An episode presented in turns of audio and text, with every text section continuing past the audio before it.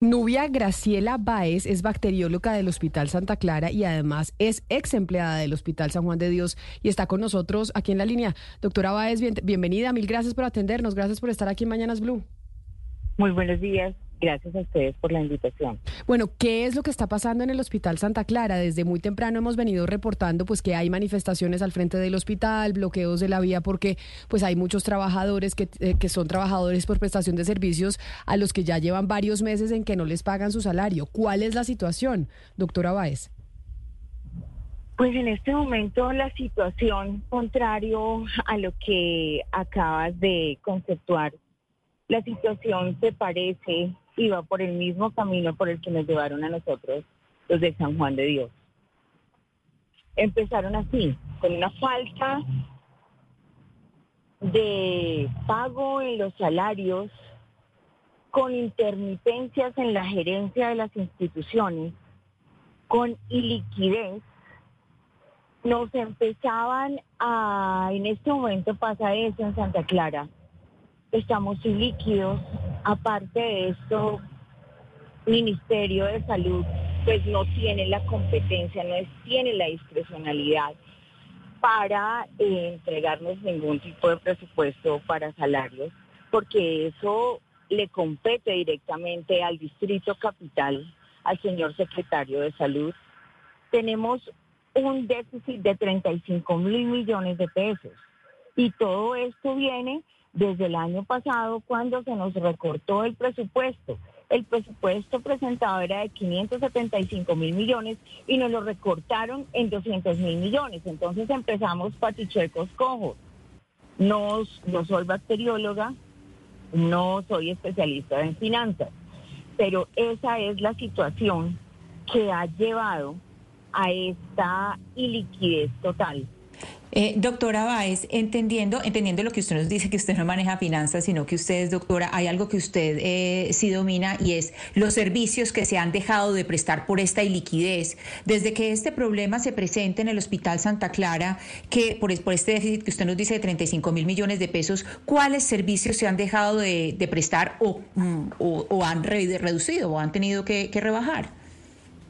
Los 35 mil millones de pesos corresponden a lo que necesitamos para cerrar esta vigencia fiscal. Porque lo que hasta el momento se ha conseguido solo alcanza para pagar algo de la nómina de noviembre. ¿Qué, qué servicios están cerrados? Cerramos cirugía cardiovascular, cerramos UCI cardiovascular.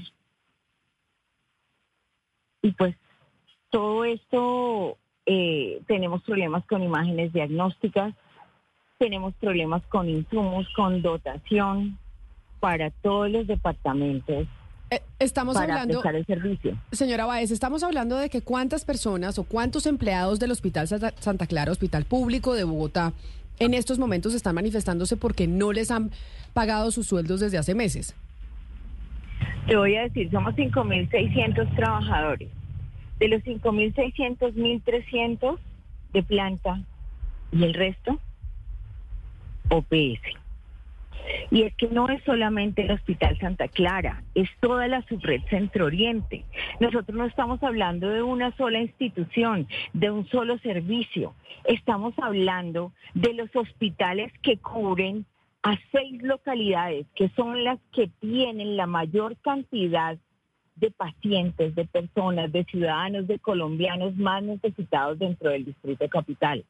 Entonces, ¿qué hicieron? Llevaron a San Juan de Dios a la crisis, de la misma manera que están llevando a la subred, y en este momento que es mucho más insidioso ese camino con la subred Centro Oriente. ¿Y qué respuesta? Ahí vamos. ¿Qué, respuesta? Bueno, esto es 5.600 trabajadores, de los cuales 1.300 solamente son de planta, de resto son OPS, es decir, que son prestadores de servicio. ¿Quiénes, cuántos pacientes atiende el Hospital Santa Clara en Bogotá? Usted dice que atiende tres localidades, me pareció entenderle. Estamos hablando seis de... localidades. Estamos hablando de, del Mártires, de San Cristóbal, de Rafael Uribe Uribe, de Antonio Nariño, entre otros. Nosotros atendemos a la población más vulnerable.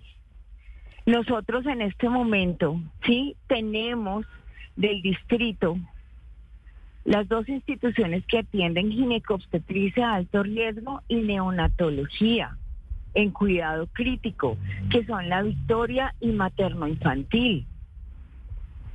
Altamira, los CAPS, se abrió un CAPS nuevo a Altamira. Tenemos la promesa del señor ministro, pero esos son rubros que van con destinación específica para equipos. Y repito, la discrecionalidad no, o sea, no la tiene el Ministerio de Salud. Estamos en manos del distrito, de las decisiones que ha tomado el distrito, de los recortes que ha hecho. De allí nace toda esta iliquidez, la falta de presupuesto. Y para que podamos cerrar la vigencia fiscal de este año con cero deudas, necesitamos 12 mil, entre 12 mil y 15 mil millones de pesos para que quedemos en ceros. Pero la idea no es comprometer como lo han hecho el presupuesto de la siguiente vigencia, porque tenemos que mirar que tendríamos que pagar inflación aparte de enero, febrero, porque realmente el presupuesto estaría llegando marzo, abril, ¿verdad? Claro, ahí estamos viendo imágenes. Y eso fue lo que nos hicieron a nosotros en San Juan de Dios. Y, y nosotros y los pacientes, entonces no que éramos héroes en la pandemia, que nos aplaudían y nos hacían canciones. Entonces ahora nos convirtieron en qué? En elementos desechables como lo que utilizábamos en la pandemia. No somos más que eso. Y los pacientes y los medicamentos y la atención, entonces de nuevo el paseo de la muerte. ¿Y dónde está el plan de gobierno de la señora alcaldesa? ¿Dónde está el respeto por eso? Ella se sentó, como ustedes lo estaban diciendo, que ahorita que el gobierno y los sindicatos, ella también se sentó con los sindicatos y llegó a donde llegó, justo por el empuje de todos nosotros los trabajadores. Y ahora, ¿a dónde nos están llevando?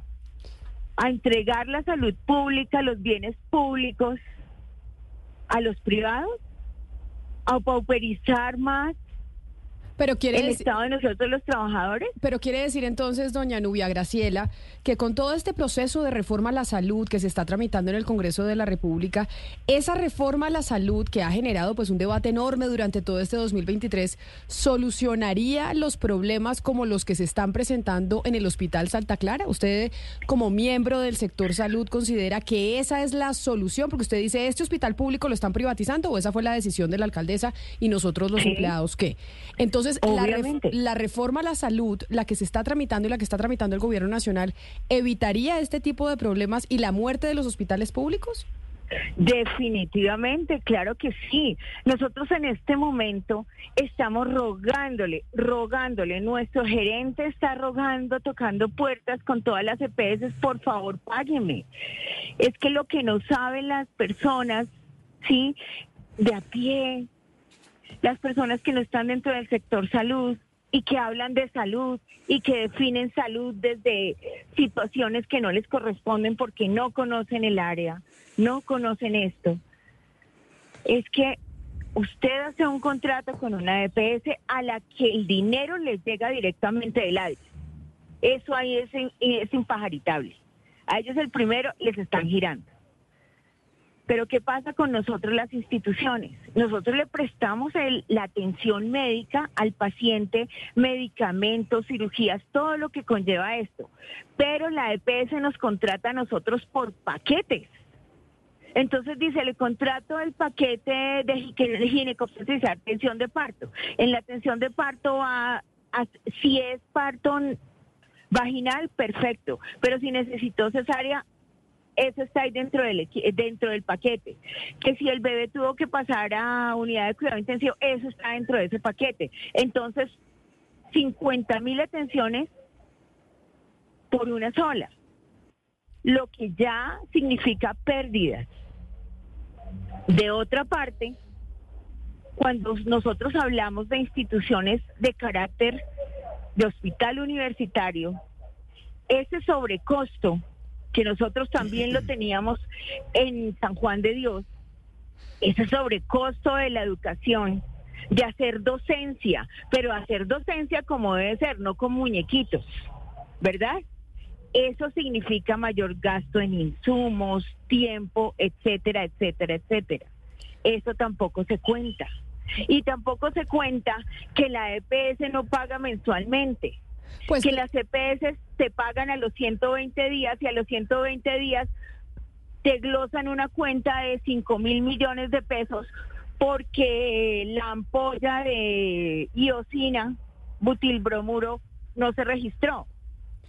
Pues, y así nos van llevando a la quiebra. Claro, pues doña Nubia Graciela, que es bacterióloga del Hospital Santa Clara y ex empleada también del Hospital San Juan de Dios. Ahí estamos viendo a través de nuestro canal de YouTube, los que están conectados con nosotros, las imágenes de los manifestantes que y de los empleados de ese hospital, pues que están protestando, por supuesto, porque hay, hace varios veces no les pagan y claramente se está esperando una respuesta del distrito. Doña Nubia Graciela, mil gracias por estar con nosotros hoy aquí en Mañanas Blue. Un feliz resto de día para usted. Gracias.